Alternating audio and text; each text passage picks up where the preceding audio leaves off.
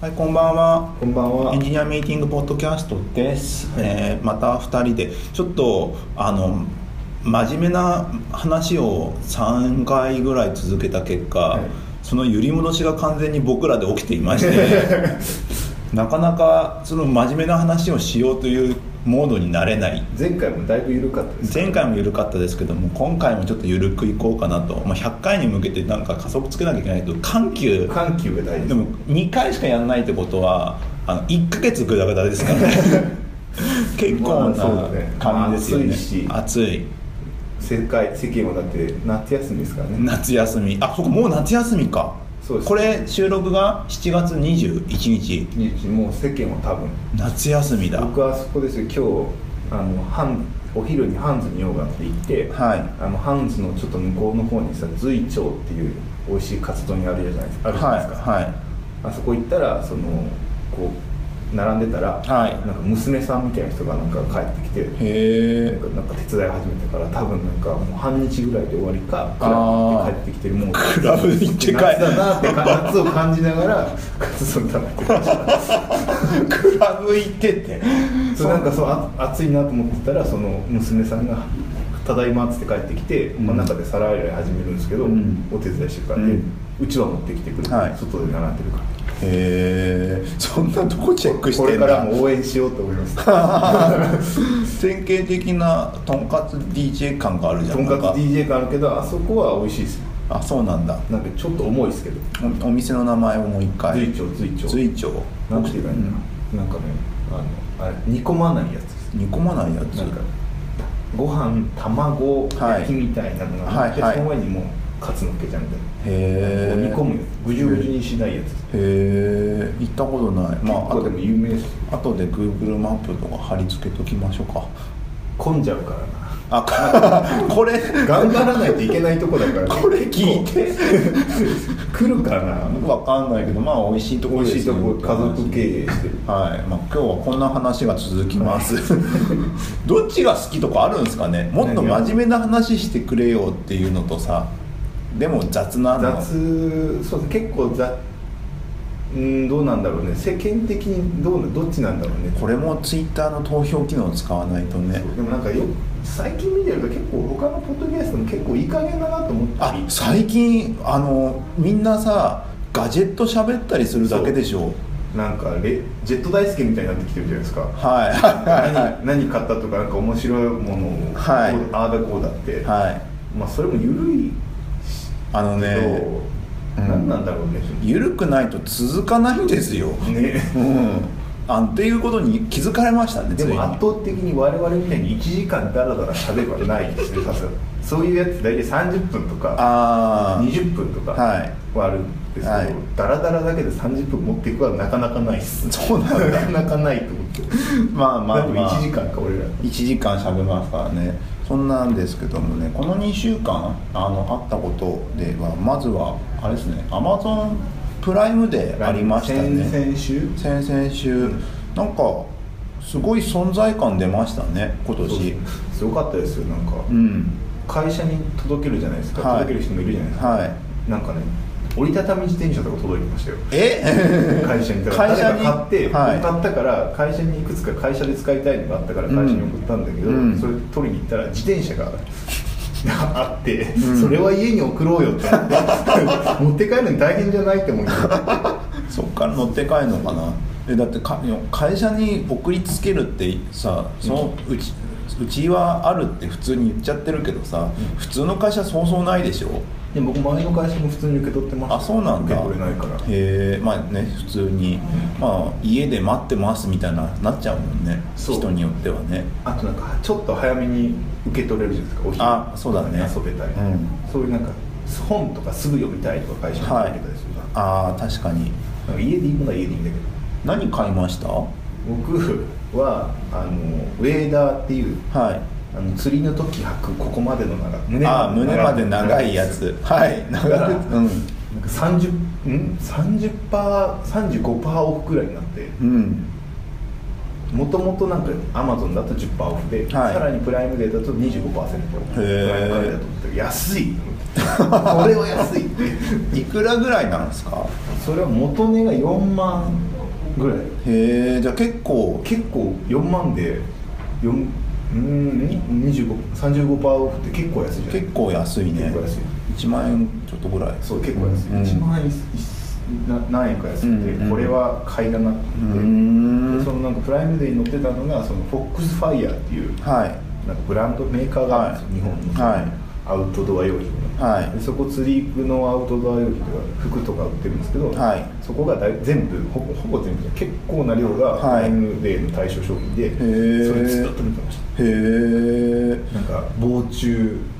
防虫上着と かあと何があったの結構いっぱいあるんだへえあとはあれだあの太陽光発電えアマゾンでアマゾンでえなんか8000円ぐらいするやつが、はいなんかタイムセールでいくらだったの5000円いかないぐらいだったの、はでなんかもともと欲しいと思ってて釣りの時 にい釣りここに背負っ釣りて、はい、背中に背負っていけるから、はい、これはいいって、はいそれにしかもスタートがはい深夜2時とかでタイムセ ールそれは来てないよね頑張ろう頑張ろうってそれを来て、はいかそれは買えうまく買えたへえ何買ったかな結構買ったんだけど忘れちゃったパッと釣り関連ってことへ釣り関連釣えり関連あとなんか本当に人気なやつって結構買えなくて、ううんんダメでしたね例えば何がダメだったかな結構ダメだったんだけどなあでもそれも釣り関連か釣り関連ちっちゃ釣りいランタンはランタンで、はい USB で充電できるいへえだからそいつに太陽光で発電あ充電しとけば、はいあの USB 充電器にもなるし、はい夜はライトにもなる電気とかをタイムセール待ってよまた冷た雨だとか釣り道具釣り道具としていろいろ揃えてるんですよねそうそう今そう年今年一番売れたのがそうそ日本だとプロテインでしプょロテイン ザバスのザバスの今回さ今回アプリでさあのプライム開くじゃないですかアマゾンをアマゾンを開いて、一番上にまあアマゾンそうプライムで開始ってやるじゃないですかボタン押すでしょ、うんそしたらさ中に、まあ、出てきてさちょっとスクロールするとザバスがすぐあるんだよねザバスがあるそううわすげえザバス目立目立つとこにあるわってのがあってさ、う眺めてあこんなん買う人いるんかなと思ったらさまさか1になってるとはねすごいよね何なんだろうねいやすごい目立つとこにあったっていうのとプロテインってやっぱさあの結構まあ値段するじゃないですかするしなんか全体的にアマゾンプライム会員のおっさんとかなんじゃないかって気がしてきたあ年齢ー層がね、はい体気を使わなきゃいけない世代みたいなはいはいは20代後半あたりから40ぐらいまでの男性が多いんじゃないかって気があーあれ見てねいそうだよねすごい思ったアメリカだと一番あれなのがアマゾンエコーだっけエコーだよねあアれレだよねそうなんかさすなんだこの差は、まあ、売ってないからだだろうかもしれないけども、すごい差だよねすごいさうん、ザバスなんだやっぱアマゾンとかをよく使うだ人たちはザバスを使う健康志向な人が多いのかいやだからおっさんなんだと 思うアマゾンプライムデイ会員はねおっさんだだよねきっきとっとおっさんだってアマゾンを好きな女子とかいないもんねあんま見かけない今売り上げだいぶ変わってるから使ってる人は当たり前のように使ってるかもしれないけどさ、うん楽天を使ってる人みたいなメタファーが思い浮かばないよねね、だって楽天しかもスーパーセールアマゾンプライムデーのなんあれ後かなんかにやってなかったえやってたのあれそれやってたんっていうぐらい地味と思っへてーかわいそうと思ってなんかそうやっぱ対抗したんじゃないあそうなんだ、対抗するだけ無駄なような気もするんだけどああのさまあ普通のバーゲンリアルバーゲンセールだとさいろんなお店がさ同時にやるじゃんバーゲンってネットってさあんまバーゲンぶつけないじゃんそうですサイバーマンデーぐらいだよねそうだよね、あれどうなんだろうね本当になんか楽天 VS アマゾンみたいなのでさもっとお金かけて、うんあのやればよかったんだけど今回はプライムデーめっちゃ宣伝してたじゃない、まあ、して去た年もしてたけど、うんめっちゃ見たからやっぱそこの差じゃないそうなんだやっぱそこ史上最大規模みたいなはいすごいよねあと2日間のお祭り感がいいんじゃないやっぱあサイバーマンデーとかもそうじゃあない、まあそうだね2日間のお祭り感で買っちゃうみたいなまあ、まあ、買うまあ安いから買うだもんねアマゾンが楽天はなんかさラリーラリーというかスタンプラリーなのかそうだねなんか抽選みたいなやつもなかったけど楽天ってなんかややこしいんだよねちょっとなんねか車とか買えちゃうやつあるじゃない、はいは早いいもん勝ちじゃなくてなんか、はなだ誰かが買えるみたいな仕組みがややこしいよねややこしいなんか、まあプライムデーは簡単だもんね、もううんカートに入れるって入れたらあと15分以内に決済しろやってなるから、うんあそうだそれでなんかポチなんかねタイムセールのやつ何個か買ったんだけど、うんそれのせいでなんかね何個口にもあのアマゾンの配達が載って そのその週の受け取りが申し訳ない気持ちにな った大和こんだけ人がさ15分以内に決済しろって言われてるからさ、うん普通だったらさちょっと貯めるじゃんはアマゾンそう1回に受け取りもまとめたいし、はいなんか大和さん大変だろうなって思うから、うんなんか細々したもんまとめて受はいけ取るじゃない、はそれができないから、いはいなんかねこんなちっちゃいなんかアウトドア用のなんだレジャーシートのすごいちっちゃいやつみたいな、はいとかを1個だけとか で買ってもらったり、はいでもそれでもひ一箱になるから、はいなんかもう申し訳ないなと思いながらそれ思うよね最近注文するときにさあの小分けにしてやろうとするとさ、うんちょっと申し訳な罪悪感があいるよね気持ち出るよ大変ねよだからできるだけまとめようここまとめようとしたりさ、うんコンビニに配送しようとしたりするんだけどさ結構コンビニに配送できない商品が多いんだよねそうたまにあるんだよねそうだからそれで結局小分けになってああ申し訳ないわーみたいな感じの気持ちに なるんだよねそうそうその中に水 12, 12個とかあったりす るそうそとう申し訳ないわーと思うんだようちうちエレベーターないけそうそどう4階だから階段でこれ登ってってピンポンって時にいなかった時の反応かわいそうだわーって なるんだよねあのー僕買ったのはなんだっけなえっ、とまあファイヤータブレットはい、 Kindle ファイヤータブレッタブトの 8, 8インチでいいかでかい方ねでかいやつとあとねあの米と米 米米大切なんか1万円買ったらさなんか500円安くなるのあったでしょあったあったなんかそれで1万円分ぐらいはせっかくだから相手の買おうと思って、それとあとは最近あのトートバッグが壊れましてあのいつも使ってるやついつも使ったやつが壊れあだいてぶ持ちましたもんねこの会社来てからじゃないね2年ぐらいかないいやでもね2年ぐらいだよでも新しくなったもんです そようそうで買ってそれで壊れちゃったからあのちょっと臨時で買わなきゃってなって、とうとう今一つあのココールマンのやつ さん3000円で売ってたから絶対臨時だわ臨時で買ったって感じなんだよねそうそうでファイヤータブレット初めて初めて俺アンドロイドタブレットまあアンドロイドタブレットって言っていいのか Kindle ってうんまあそうだよね一まあい応ね、うんストアの制限かかってるってことだよねストン線かかってるそうからなんだかだけど、まあ、使ってみて、まあ、普通本当に本を読むためだけに買っ、本を読むためだけに買ったからまあ普通に読めるわけよなんかなんかでもずっと iPad 使ってたからフォントの行あの文字と文字はいのは間が微妙になんか納得感がないそうだねのはすげえあるんだけども、まあ、読めなくはないかそらう俺もなんかお風呂タブレットとしても活用してるから、 ね、これ水4000円ぐらいで買ってるから、はいちっちゃい子買ったから、はいなんかし死んでもいいなぐらいのノリでなんかそういう感じで使えるように雑に雑に使えるそうそう僕もあのシートとか買わないの絶対俺液晶のシートとか買ってたけど今回はもういいやもうと買思ってないよもう使い捨てだと思うどうせそうそうどうせなんか1年に何回かセールあるしそなんか潰れたらセールで買えば いいやとどうせ新しいの出るでしょみたいなううんなんかそんな感じのノリで買ってみたけどなんかやっぱ iPad のあのなんか微妙ななんか文字のなんかやつとかアンドロイド全体あ俺アンドロイド買ってるわえプライムであそうなんだ安かったからいくらでいくらって何買ったのあなんだっけ BLU ってやつあるじゃんほうボールドライカースなんかアメリカの格安、はいえー安いコスパがすげえいいシムフリーの端末があって、はいそれなんかアンドロイドリアクトネイティブ最近やってるから、うんいろいろ欲しいなと思って買って見たら、うん1万元値1万4000円で元値も安いんだけど、うんなんか9000円ぐらいになってて、うん安っと思って、うんそれ買ったうーんでそれも見ても思ったんだけど、んそれのヌガが入ってんだよちゃんと、はいけどやっぱねアンドロイド文字入力いけてないなと思あってあ全体的にまあ Kindle Fire 使ってる時もなんとなくいけてないなと思ってて入力の方入力、うーんなんか立ち上がりも遅かったりするじゃないあ若干ねワンテンポ遅かったりするじゃない若干ねあれと切り替えキーボードの英字と日本語切り替えとか若干遅くない若干ね、うん、なんか iPhone パパって切り替わるのに、はなんかあれが絶妙にストレスで、うんストレスだわー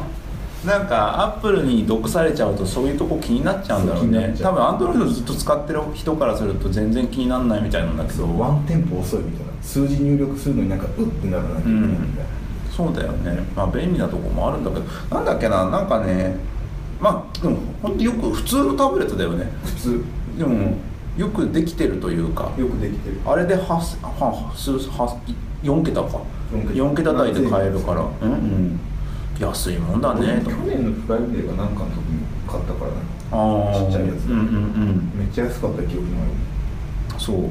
あとはなんかきあでもねあのー技術書とか技表の本とかって PDF で買うじゃないですかあの電子書籍で買う場合にでそれを送らなきゃってなってさうあのアマゾンプライムのあ、ま、プライムっていうかアマゾンストアなになるのアプリストアにさ、ドロップボックスないんだよねそうそうそうそうそうそうそうなんか結構結構ないよあれ何なんだろうね結構ないよね結構ないあれなんか別申請しなきゃいけないからでしょそうだと思でもだから一応入れれるっていうネットの情報はあるから、ううん Google プレイをうんだからたドロだップしすげえ面倒くさいっていうだけでドロップボックスの APK あるよって書いてあるからそうそれ入れりゃいいよ入れりゃいいようだなんだけど行ってみるとドローボックスの最初に APK にたどるリンクがなくなって てどこだよってなってたりとかしてしょうがないからボックス .com 使ってるからそっちの方を使って、はいあのその PDF を落として、まあ、PDF のアあアプリを落としてそのアプリの中で PDF を開こうとしたらストンと落ちたから、あの限界を感じるなとなって意外ともう iPad をもう手放しても大丈夫なんじゃないかって一瞬思ったんだけど全然しなかった全然 PDF のあの全部カラーのなんかになんか数200枚ぐらいのやつはなんか普通に落ちんだってなってそれがボックスのアプリのせいなのか Kindle も Fire うタブレットなのわかんないかわかんないけど多分 Fire タブレットのなんかハードがスペック足りない問題じゃないそっちなのかなきっときっとそうだと思うよなんかねそこら辺のかゆいところに手が届かないところがね若干辛いんだよねまあでもまあでもそれお値段相当なんであーそれだったらまあねもう買えるからいいんじえゃない逆にさすげえ高い Android タブレットってあるのあれじゃないあのパナソニックから出してる工事現場で落としても割れないやつみたいなああいうやつじゃないああいうやつなのかなんかああいうやつじゃないハードウェアで勝負されちゃってんだあなんかそうそうソフトウェアスペックじゃなくてそっちか落としても割れないみたいな俺外側じゃなくて中の さ本当中の方のさちゃんと重いやつをちゃんとあの開けるようにしてほしいんだけどなかなかないんだよねって感じ Google 自体もだって出してないもんね多分出してないねうんどこが一番最強の最強の Android タブレットってどこが作ってるんでしょうねどこだろうね ASUS とかつ作ってるんですかね使ってんのかななんかそっちあーでもそっち行くんだったらサーフェイスとか行った方がいいかもしれないうん絶対そっちの方がいい気がねするそうだよねサーフェイス結構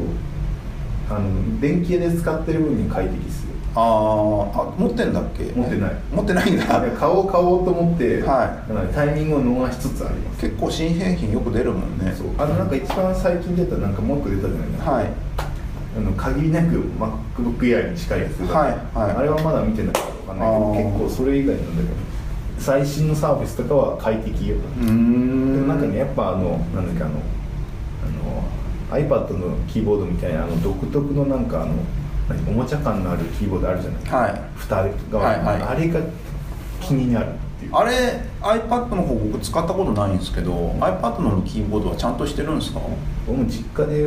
親父が使ってるの使ったぐらいだけど、それも気になるうんやっぱなんかちょっとクリック感ないと辛いわと思って、うんこれでなんか長いことなんか打つの辛いなと思って結構スタバとか行くと触ってる人いるけどね慣れの問題なのサーフィサーフィスもいるし iPad をキーボードにしてや iPad のキーボードの組み合わせでやってる人もよそくうそう見かけるサービス結構最近見えるんですよね見るよスねタバとうか、んこう立てれるしとかそうそうそう便利なんだよあれきっきっとと便利なんだと思うそうあんま自分の周りで使ってる人いないけどそうでも結構今たあれ高い高いやつと安いやつがあるのかそうそうそう78万のやつと十何万のやつそうそうそうちょっとねちょっと欲しいんだけどねなかなか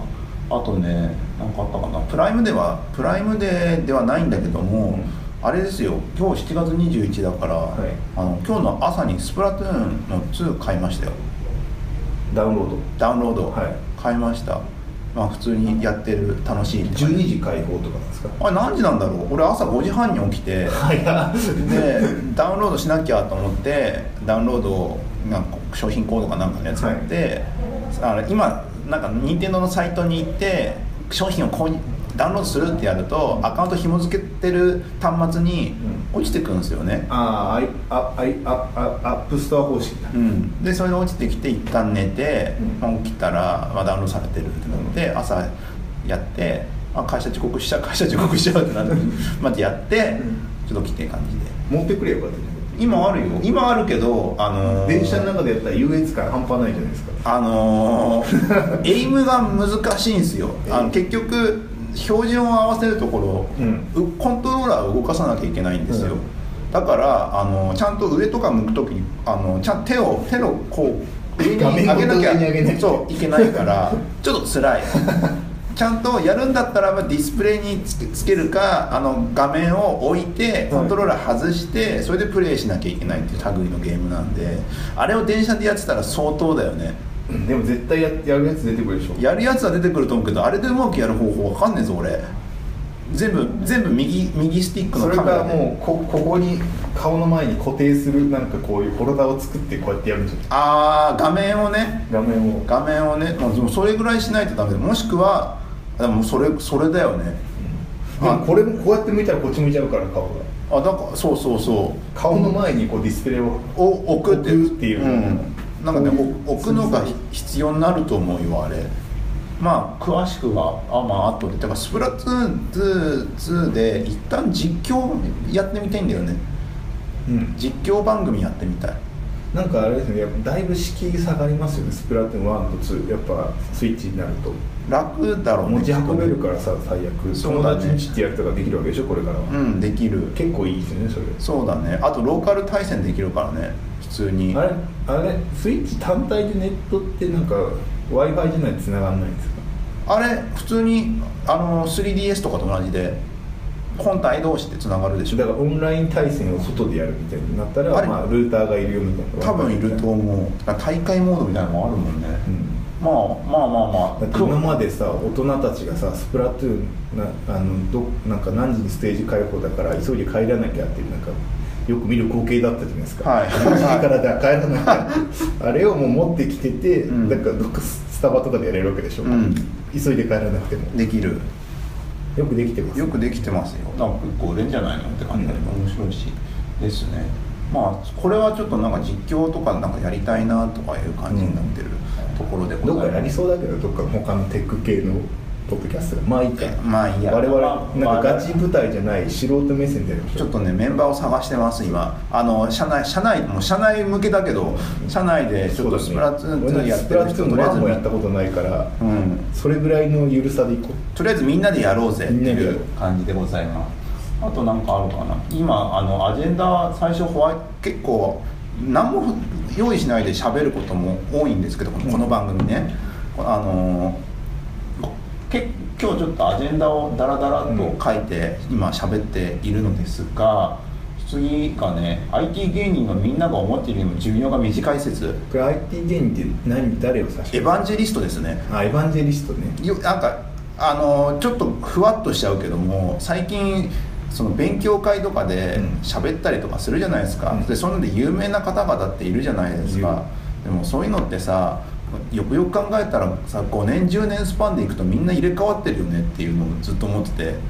確かにでやっぱさそのなんだ一個の技術に投資しすぎると他にな他に勉強してる間がなくなって潰れるんじゃない潰れるのかもしくはなんか影に行くんだよねなんかいや例えばさなんかアンギュラー芸人のおじさんたちはさ、はい一時すごかったけど今若干影じゃないまあいるけどいるけど結構いるけど、うんなんかそんな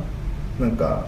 見ないじゃない見ない見ないよく見ないじゃない、うんそういうことなんだよねそれでもでもまだアンギュラーは続いてるから細々と追っかけなきゃいけないってなると他の技術に手を出す時間がなくなってくるよねなあの人といえばアンギュラーだっていう感じになってるそうそうなっちゃうととけど急にそこからなんか形を変世相が変わえるてとみたいなそう世相が変わってきた時にそこに乗っかってくわけにもいかないよだってね今あるるそのアンギュラーといえばだった人のアンギュラー捨てる瞬間とかなんかうんなんかいろいろ申し訳ないじゃないだから捨てれなくなるよねそう情が移っちゃってそうなんかそのそのそ のね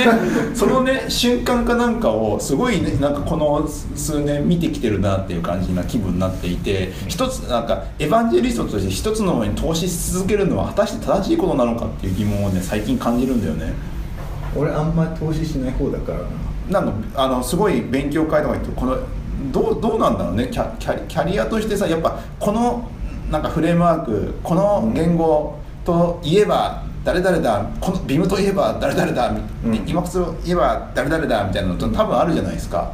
そういう人たちはそのをやりつつ全然関係ないことも裏でやってるみたいな感じでうまくやっているっていう人もいれば、あのそのまま心中していく気持ちになっていつの間にか見かけなくなっちゃうっていうまあ見かけなくなっていいんだよ別に他の仕事やってるだろうから、マッツンさんとかうまくやってますよねすごいですよリねムでやってゴーにうまくしれっと入ってる人いる入って C シャープ書いてたうりんとか、あの辺うまいことやってる、うん、なんかそういうのとかすごい人はやっぱすごいからあれなんですけど投資するなんかやっぱフィールドにもよる気になるじゃないですか、そうなんですかねうそうなんなんかん、なんか徳丸先生とかだってファンダメンタルだからさはあの芸セキュリティ芸人としてなんか一生いけそうじゃないいいけそうだけどもうでかいもんセキュリでテかいィかっらてさ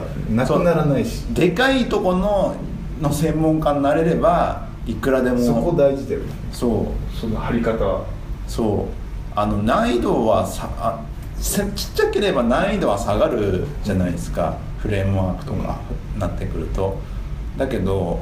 そこに投資しすぎた時のはなんかよろしくないぞっていうそうだだからウェブのファンダメンタルなとことかセキュリティとかついてるからよかったり、うんだからビームとかもさ結構ファンダメンタルじゃない書く上ではさエディターって絶対いるからさ、うんビームとかってほぼなくならないだろうし、はい EMAX とか、はいああいうとこだからそうだよねうんあとシェル芸人の人たちとかさあー結局なんかいろいろ使えるツールがあるとしてもシェルはファンダメンタルでなくならなかったりとかさ、はいあるじゃないそういうとこなんじゃない、たまにそうだよねたまに雑誌の特集でシェルゲーはそう絶対それ出もてくるもんね普通になんか LL 系で書こうっていうやつをシェルで書くあれも結構なくならないから使える使えないとか便利か便利じゃないかといったら疑問だけどゲーとしては永遠に結構いけそうじゃないウェブがある限りとか、だから本当に芸人みたいだなと思うようになってきててそうですねお笑いの芸人だってね、うん一つのネタで何年もやってるわけにはいかないだろうしまあ裏で営業してるかもしれないけどだけどどっかで流行りしたりとかあったりするあるねあリバイバわルけで的なものもあるかもしれないそうだからあれじゃないあの昨今はさあのレイルズ芸人の人たちがやっぱあんま影を潜めてるじゃないまあ一時に比べたら、まあまあまあ、うんまあいるけど、いまあ全然いますいよるけどなんかう一時のウェブ全体の持ち上げられ方よりかはちょっと下がってるじゃなだかいらもう変わってくんだよね変わっていってる本当っていうにだけどもそれがまあフィーチャーはされづらくなったけれどもそう頑張ってるんだぞまた来るるかもしれないどっかでああそうなってくるとやっぱ登壇とか登壇とかってさまあすごいすごい人が登壇して喋るとかさ全然見てる側からあるとするけどもさそこに行ったからといって何もなんか安心できることないんだろうなって最近思うそうだろうねうん、だからなんて言うんだろうななんか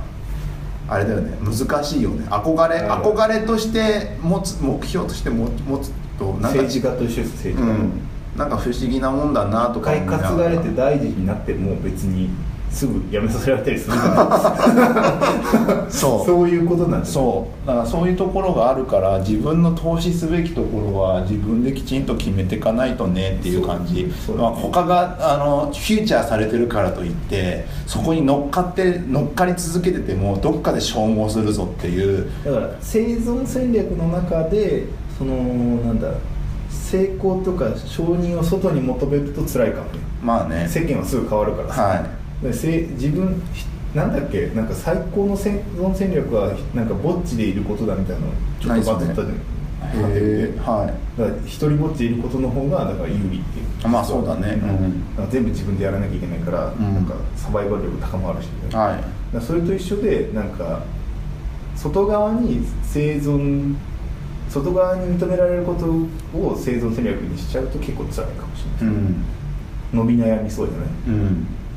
だって徳丸さんとか別にさ徳丸先生外部に求めてないじ ゃん自分がセキュリティああだこうだったでしょ、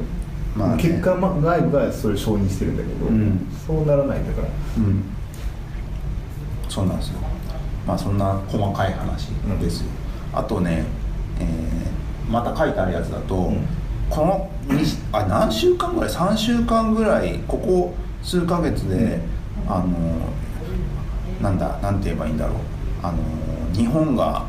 はとハンターハンターみたいになってるっていうああヒアリでしょヒアリヒアリなんかアリが奇襲してきたりとかそうそうあのいきなりあ選挙で当確なんかねあの都知事選でうん1位になったと思ったら「やめます」って言っちゃう人がいたりとそうかそねうなんか「ハンターハンター」みたいだっていうふうにそう揶揄されていましたがヒアリヒアリとか出てくるヒアリってさあんなわかんないむくあんなに急にさわらわら出てくるもんなでのしょ、うんだからだから陰謀なんですあれなは 絶対になんどういうことですかね緊張とかはいキラーとかああいう防虫とか、はい虫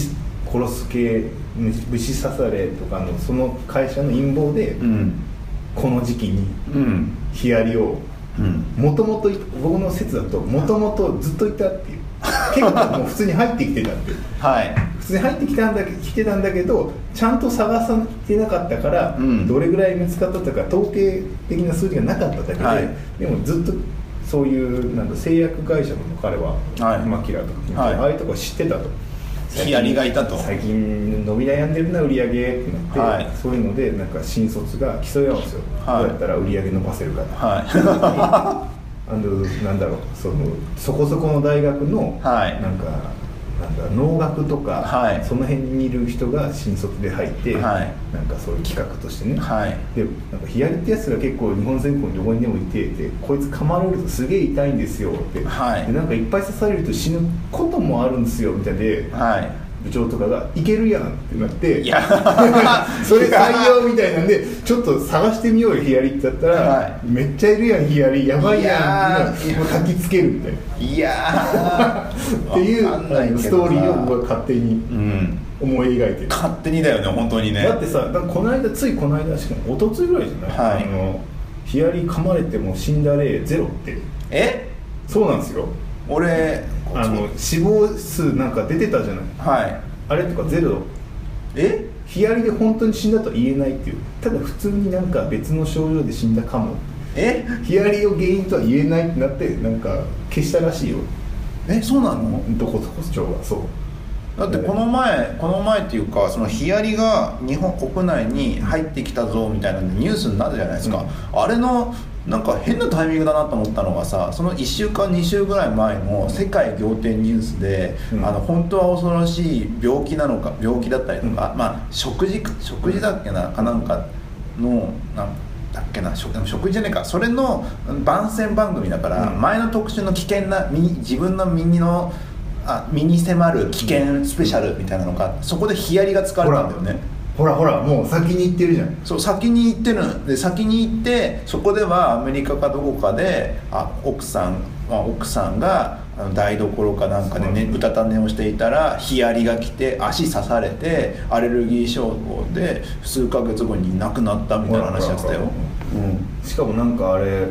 なんだっけあのアナフィラキシーショック普通に蜂の方が可能性高いらしいからえだからなんかば確率的にはよ えはい蜂の方が全然やばいっていう普通まあのね、蜂はやばいよねに何回も刺されたら、うん蜂よりも全然弱いっていうでもありあのあの大量の人数がいるビジュアルが効くんじゃないのなんかまああれもだからそう印象操作ですよいやでもすごい印象だよねだってさ水水かなるとさなんか蜘蛛の巣状になって浮くみたいなのあるじゃないですか、うん特性でああいうのとかさ気持ち悪いとか言われか言われるもんなあんなもんね、さそういう衝撃映像を出してきてるんですよ、はいヒアリがヒアリ絶対どうすんだろうねでも本当に危ないって話になったらさ俺日本で花見できなくなるんじゃねえかと思ってんだけどねいや意外とちょっと噛まれた痛いぐらいですよいやでも2回刺されるとダメっていうのがそれもだから死亡例ないんですよだ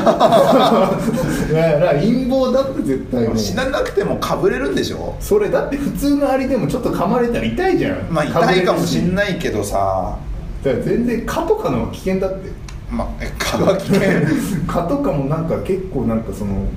なんだっけなんだったかなアレルギーなんかのアレルギーがある人がそのアレルギー大丈夫な人を刺した後に刺すと、なんかそれでうつっちゃってなんか、はい死に至るとかあるらしいって聞いたことあへる、ーまあ、確かになんか注射使い回してみたいなもんはやいまあそうだねよくないってでそれぐらいの確率だと思うよ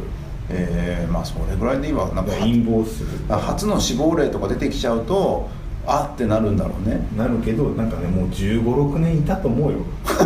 結構長い絶対絶対いたと思ううでも赤いアリって見たことある気がするそらほらよくよく考えでもヒアリじゃないのか な絶対今そのその今年の新卒ですよ優秀なはフマキラーとか緊張フのマキラーとかで僕農学やってたんですけどみたいなやつがそれで提案してそれ採用ってなってマーケティング部長が いフマキラーさほんと数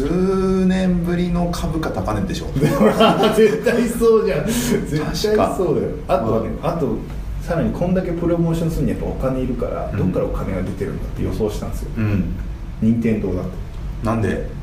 あのインドアで遊ばせるためにもう完全にさスプ ラトゥーンをこの時期この夏休み前に当てて、はい今外とかはい砂場とか危ないからもはう家で遊びなさいよって言うじゃないのか、はいはいそしたらもうしょうがない家で遊ぶもないから、うんスイッチ買おうってスプラトゥーンやらせようってで解決もう完全にさなんか世の中悪い人だらけです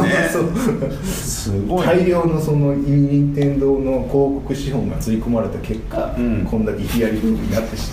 しまってるって僕の予想ですすごいねまああの個人個人のおおあれですかね個人のこれは感想です個人の感想ですなんではいそこはそうだねあの去年の去年だっけ一昨年だっけあのデング熱もそうですよ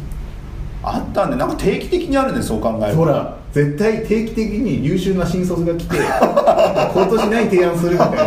でそれでこの時期に出てくるんだと思うんですよ、はい新人研修終わって6はい月ぐらいにそういうのやって、じゃあ5月ぐらいにやってそのいろいろうんなんか新しい提案してみろっつって、うんうんうでんそれ採用っつって6月に仕込んで今出てくるんですうよ、んっていう予想ですだかなるらほどねまた来年またヒヤリ言わなくなって、はい再来年ぐらいに新しいやつ来ますようーんきっとなるほどね きっと最近あのまあヒアリもそうなんですけどもあとはじゃあ話変えていい どこの最近飛ぶかいや話変えようかなと思ってあのーソフトウェアデザインの本かなんかにさ、あのー今月かな7月号かに機械学習エンジニアになりたいってなりたいいうなりたいにゃーんみたいななりたいにゃーんっていう表紙のやつがあって さえーっていうなんかなりたいなんだとか思いながらキャッチーキャッチーな感じ猫もそうだしそう猫の数しかもでかかったしねでかいねでかい猫の横になりたいってそうなんて言って確かに機械学習エンジニアってそうかんあんだこれだけ、D、機械学習だ人工知能だディープラーニングだうんそう深だね層学習だうわーってなってるけどさ実際になる方法ってさみんな意外と知らないじゃん逆にあれでなりたいってななりあのさ逆に技術のことを書かずにさどうやったら採用してもらえるかとかさ、うんどうやったらあのーそういう部署を作ってもらえるかを書くべきなんじゃないあーすでにまだまだないところがもう技術なんて勉強すればいいじゃないどこでもなりたいとか言ってなくても実は一番難しいのってそういうところに配属されたりそういう組織を作ってもらうことなんじゃないのもしくはそうまあ一番でもなんかやっぱそういう組織があるところに入るのが一番楽だよねどこみたいな感じじゃいないやーそその記事の特集はグノシーとかだったからでも具の仕様もいっぱいいるから入れないでしょみたいなまあ大学のね東大大学そうそのうそう研究室からってやってきたりするしそうそうしかもあれなんだよねあの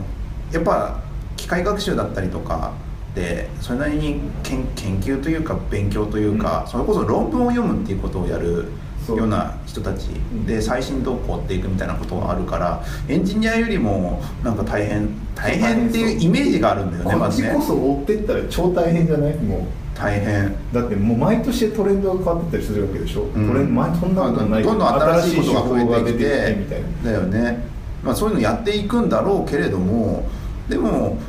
あのー機械学習あ普通のエンジニアもさなんか別に新卒であんま経験未経験でやりましたみたいなのがあってさ、うん3年だか5年ぐらいかけてさ、うんそれなりに使えるエンジニアになってたりするなってったりするわけじゃん、なんか機械学習のエンジニアもそれぐらいの幅欲しいよねみたいな感じのことを思うんだよねだからぼ僕レベルで言うと、まあ、でっかいデータがあって、うんそれにちょっとちょろちょろって書けばそれなりの気が返ってくれるぐらいよくて、うんそのライブラリは誰か作ってほしいです ってでもそうそういうふそそれれぐらいそういうぐらいの温度 API 感として俺は利用したいそう頑張温れ度ないと思う温度感でやってる人たちがいると思うんだけども最近その機械学習とかデータサイエンティストとか分析屋さんとかの話を聞くとなんかみんなマッチョな方向行くよね、うんなんか緩い感じで使えるのじゃなくてさこういうことをやる人はこういう研究をしとくべきだみたいなさなんかべき論とかですげえ言われてて逆になんかすげえ逆にっていうとか。前にまさかり投げ合ってますね投げ合ってる怖いよねだってもう研究だから当たり前なんだよ、うん当たり前なんだけども仕事としてそこに入ってくいくのにはもうちょっと緩くやらせてよっていう気持ちもなきにしもあらずっていう気持ちはどこにぶつければいいんだろそううだよねそうっすよそあのジャンボ尾崎さんが言ってたじゃないですか、はいあのデータサイエンティストの方のねう、はい、なんかその名前呼び方とかがそもそも間違ってる部分があったじゃないですか、はいはいなんはかデータサイエンティストとはみたいないはいもうボコボコに殴り合ってますよねな定義から殴り合ってますそうそそううなんだよねだから定義しかも会社によって違うもんね欲しがってるもまあのと確かかにねよくないですよねだって良くない多分今のこの感じだと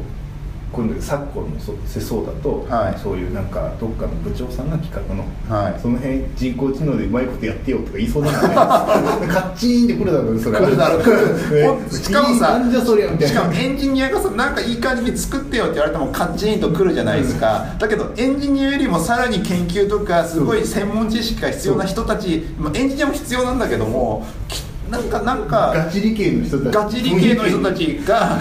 雰囲気で AI でよろしくやってよってやってた時のカッチン感のヤバさねやっぱさうまいそういうそれをすごいあるからいろんなところでなんか炎上してるししかも現場は現場でこうしてほしいだけどうまくいかねえっすみたいな感じのことでさなんか解散だなんだみたいなことが繰り返しててさねえなんかどうどうやったら前向きに取り掛かれるんだろうっていつも、ねあもうなんかそういう組織とかの片足突っ込んでる感じだから自分も。そうねだから、うん機械が人工知能に関してはなんかもうそういうなんだデータベースとか頑張って用意してくれるからいいかなって気もするよね、うん分析系も少しややこしいじゃないですかややこしいビなジネスと絡むからさいやでも自動でできないでじゃもない、ね結構でもね最近一つ思ったのがその、まあ、よくある画像の分別うんあるじゃないですか、画像、画像こういうこういう画像はこういうゆはいものだよ何がみたいな感じ映ってるみたいなでそれを使って何かの作業を効率化図りたいという時あるじゃないですか、はでだけどもさあのー画像を要はなんだ例例を挙げるとするならば例えばあのブロブログなのかなブログとか、まあ、CGM サービスがあったとして、あの業者って絶対いるじゃん CGM って見る業者がいてなんかどっかサイト誘導させるみたいな感じで、こうコミュニティがあると余計そうじゃん、うん時にそいつを見つけるようにしたいっていう要件があったとするじゃん、うんその時にあの画像、まあ、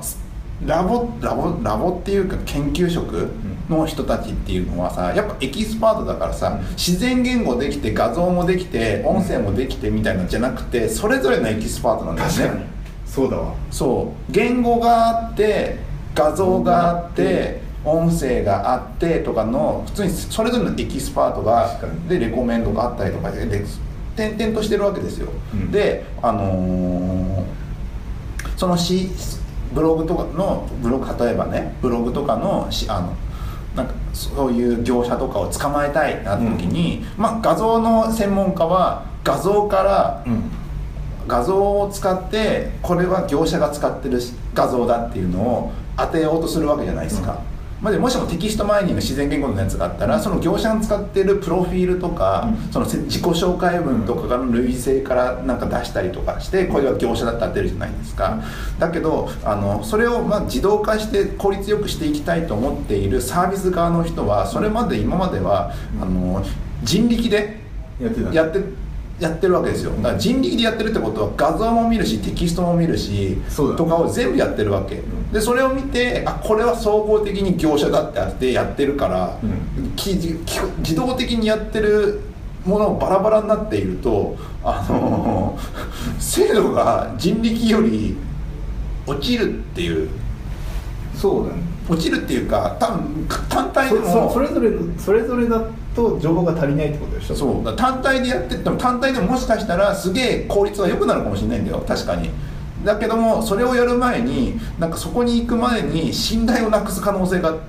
ああって確かにいなんか制度であれじゃん人工知能せ制度悪いねってやつでしょそういやいやいやいや100%じゃないのみたいなそう100%なんて無理だろうみたいなだからだからこれはこういう要件に対してこうやったらいいですよっていう時の複数の案件に対してきちんとディレクションできる人っていうのがきちんといないとあの変に人工知能だ AI だウェイってやっていくとああの普通にやけどするよねっていそうう感じそれはを最近肌感であって。そうじゃあそれを全部の知識をどれどれ奥が深いぎゅん分野じゃないですか、を覚えていく、まあ、機械学習でなんとなくこんな感じで分類分けしてなんかベクトル作って なんかな流したらうまいことやりますよみたいなこともできるかもしれないけどさ浅浅浅いくじゃないですかそんな浅くそうだからそういうのになってくで一つ一つが専門性持ってやっていくと本当になんかユーザーが求めていたものにたどり着くのにえらい困る確かっていうにもうなんかそのディレクション AI を作るしかないんじゃないでねすかそうなってくるとねなんかそこら辺とかをなんかやる必要があるのかなわかんないよこれこれこれを言ってる際もデータサイエンティストとかあの機械学習のエンジニアになんかまさかに投げられそうな気がするようななこんとかを言って僕るもんも肌感で感じるのはやっぱそういう感じかもなんか大学からずっとテキストだけやってきた人って、うんテキストに絶対に自信があるしなんかこれでなんか結構なとこまで行こうとするよね行く、画像を足してとかあんまりない気がする、で画像の人はまた画像の人でうん、画像で全部いける感じな、感じを出してるというかなんかそういう雰囲気うんなんかそこにちょっとテキストデータも欲しいんですけどってあんま聞かないよね、うんなんかそうその自分の専門の中でやる癖があるんだよねまあそれしか知らないっていうのはねやり方として逆にその自分がすごい専門性極めてるから他のところになんかお願いする時はその他の人の専門家にお願いをしたりとかするみたいなんだけどでもだからそこをつなぐディレクションする人がいるってことでしょ、うんでもディレクション必要だけどそデうィレク画像そうでいう組織にディレクション画像で80%ぐらいまでいけるんであとうんテキスト使って100%にしたいんですけどつってこことここをやり合わせるってことでしょ、うんでもそれをそれの能力って果たしてもうデータサイエンティストとかじゃないねうんなんか不思議な気持ちになるんだよねっていう。人とかじゃないもんねそうそういうのとかあって、まあ、組織一つとってもなんか結構難易度高いから機械学習エンジニアになりたいっていうのはなんかそういう気持ちもあるんだろうなって思いながら 読んでたうん、なるほどそうですまだ読んでないからなうん、はいそんなわけで、えー、とちょっとツイッター読み上げいきましょうかそうですねちょうどいい時間かなはいよいつからだいつからだ角田さんの話っていうのはもう終わってるのかだいぶ前ですよ振り返ろうからかなはいポートランド出張中なんで日本語でテックの雑談が聞けるのはありがたいっていうそうですねありがとうございます日本いっぱいありますけど日本語で聞けるポッドキャストまあいっぱいありますけどその中でここれを聞いてくださっているっていテッうクの雑談ですからね雑談ですから、ね、ちゃんとしたいいトピックって一周があんまりないっていう 我々にはそうなんです今今雑談本当本当だったらさコトリンとか今さうちやってるじゃないですかやってる CA コトリンとかださって CA ドットホニャホニャとかドットホニャホニャとかやってるじゃないですかで正直な話僕今エンジニアからちょっと抜けてて分析周りの方のやつやっているから、ちょっとね興味の対象からちょっと離れてきてんだよねでもいいじゃ ないですか一周があるとシュリンクしそうだから雑な方がいいっすよなんかいろんな目標とか我々のも唯一の目的はあの長く続けるっていうことです、 はい、そうなんかね SWIFT とかはなんとなくは把握してたんだけど小鳥まで行くともういいやってなっちゃったんだよねそれどこじゃないっていうそれどころじゃないね、うんいやね、リアクトネイティブやってたら SWIFT さえもういいかなってなってくるよあそうなのもういいやってえリアクトネイティブってパフォーマンスとかどうなのどうなまあのちょい遅いねほうけどまあ楽だよあまあ何作が業コ楽スト何が楽っつうのはビルドしなくていいんだよほとんどほうもうホットリロードかかるから、はいちょこちょこって JS 書き換えたらもう UI 変わるのよはいはいはいもう楽とへー今までなんか iOS 毎回書き換えて、はいビルドして、はいなんか確認して違ったわって繰り返すこのコストがなくて、はい楽超楽みたいな今さそれあれぐらいの軽いアプリケーションってさみんな何で作ってんだろうねでもリアクトネイティブは結構大本命じゃないインスタグラムがリアクトネイティブなインのスタグラムはリアクトネイティそブうだよで90何パーセントアンドロイドと iOS でコードシェアしてるみたいなへ結構すごいよえね Facebook も結構リアクトネイティブ使ってるあそうなんだあんな複雑だけどまあまあでもそれで両方で済んじゃうから、まあ、何がいいっつうのはなんか UI コンポーネントが全部ネイティブの UI 使ってるから、はいそこは早いんですだから、はいはいはいあのハイブリッドアプリでなんかうウんェブでやってた時ですタップとかタなんか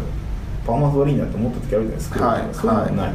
え純粋に JS をロジック層で書いてるからちょっと遅いってそれもうなんかずっと本ギャップとかのイメージがずっとあるからすごいですよインスペクトもできるんですよほうすごい書きブラウザ換えたりできうんうんうるんとかもう超便利うんなんかもう実務に全然耐えられるんだったら耐えられるその方耐えらがれる楽だよねって感じだよねからもうなんかスタートアップとか人数少ないところはそれ作って、うんお前あったり人が来たらあのちゃんと書き換えればいいんじゃないああやっぱ足りないところはやっぱあるもんだなんねか結局なんだろうネイティブ層を触るときには、うんそういうネイティブのコード触んなきゃいけないから、はいまあ、そこら辺の制約はあるだかはらい限られた制限の中でやればほとんど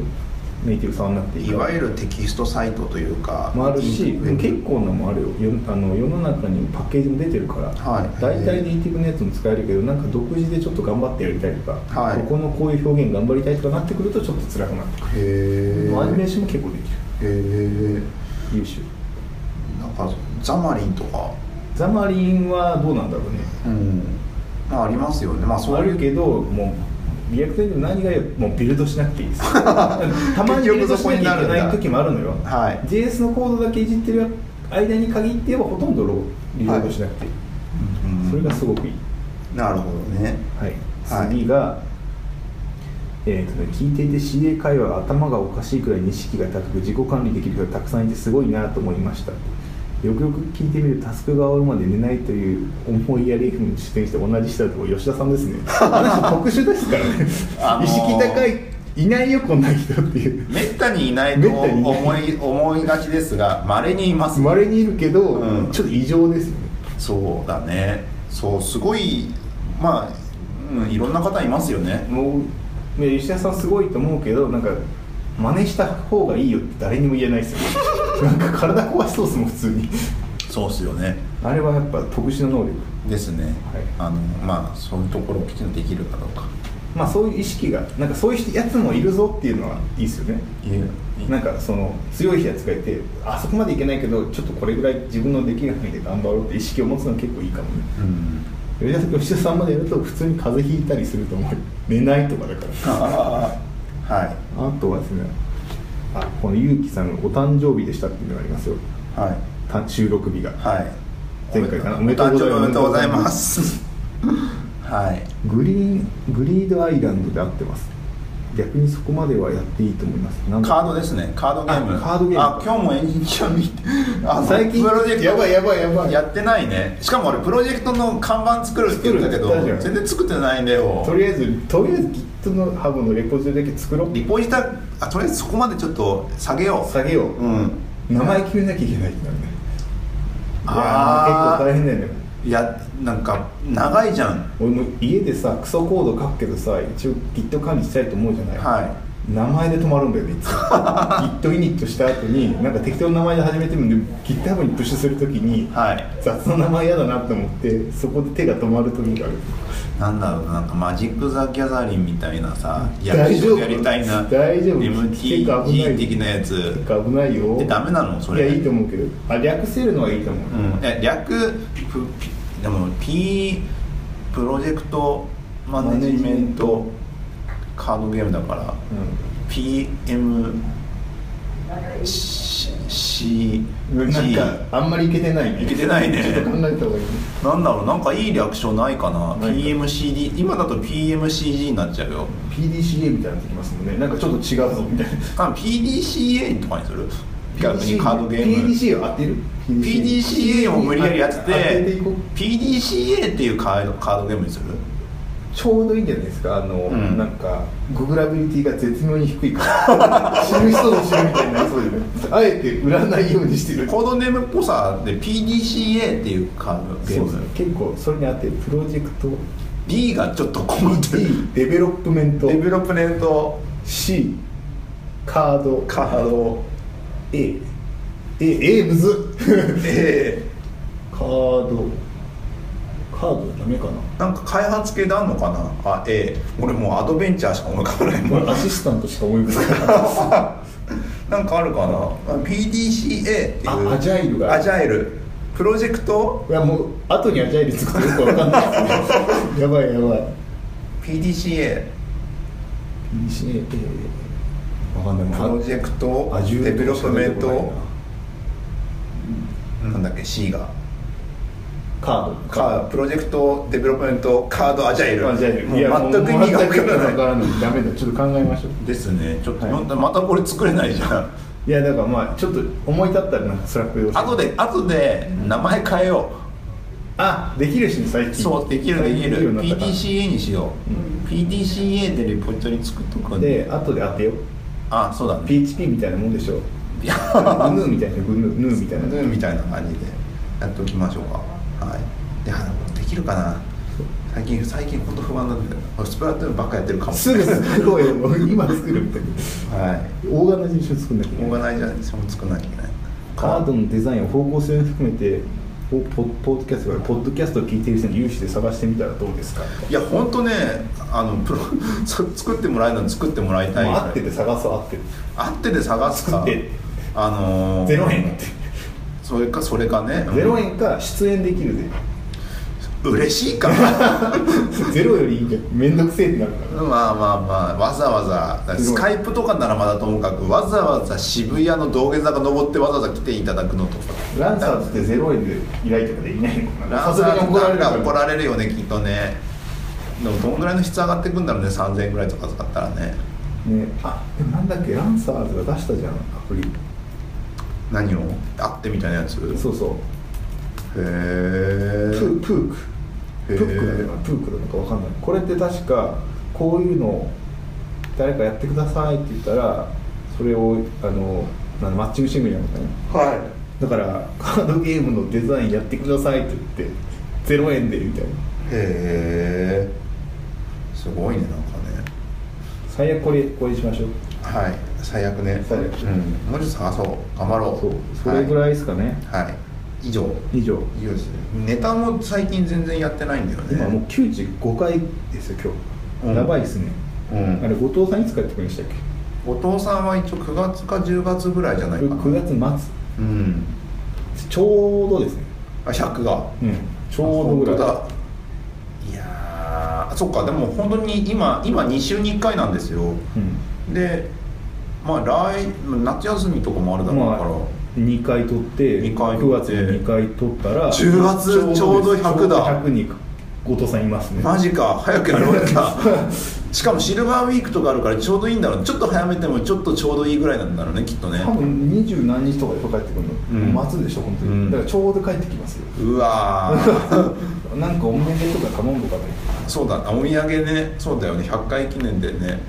とエコーとか買ってきてもらいましょうかあそうえ俺持ってきていいんだっけあれダメなやつなんでしたっけ、まあ、使えないダメ使えないんだよ確か、うんなんかそんなんだと思いますがはいそんなわけでだらだら喋っていきましたが、はいこれで1時間ぐらいかなそうですねはいでもまあちょっとちゃんとコーナーもやっていくしカードゲームカードゲームのああそうだまずえっ、と感想などは「シャープエンジニアミーティング」ツイッターで「シャープエンジニアミーティング」ハッシュタグをつけていただいて、あのー投稿していただければ僕らチェックしてあ、まあ、それを読み上げるみたいなことやっているので、どしどしあのき期待やあの感想を、はいあの辛辣な意見など言ってくれればと思います、あとは、えっと iTune の方で、あのーポッドキャストを、はいまあ、ポッドキャストアプリか iTune かな、まあ、PC で言うなら iTunes のところで、ポッドキャストを検索、エンジニアミーティングで検索していただくと、普通に出てきます、はいテクノロジーカテゴリーにあるんですけども、そこでもあの星を、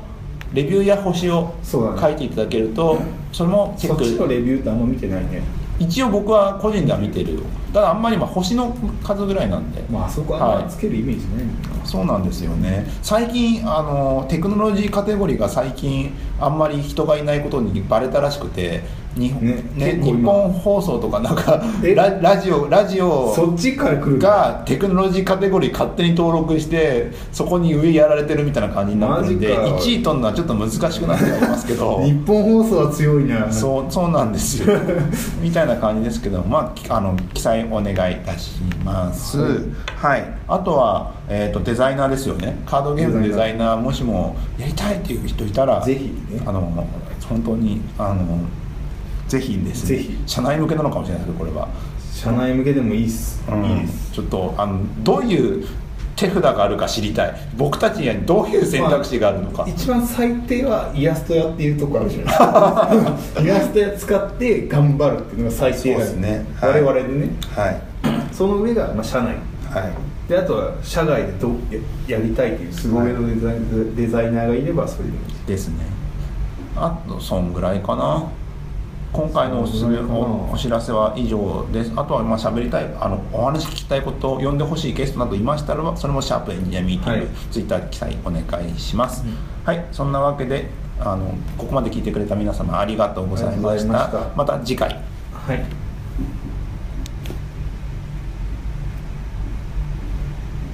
日本放送言うなやばいな日本放送ってか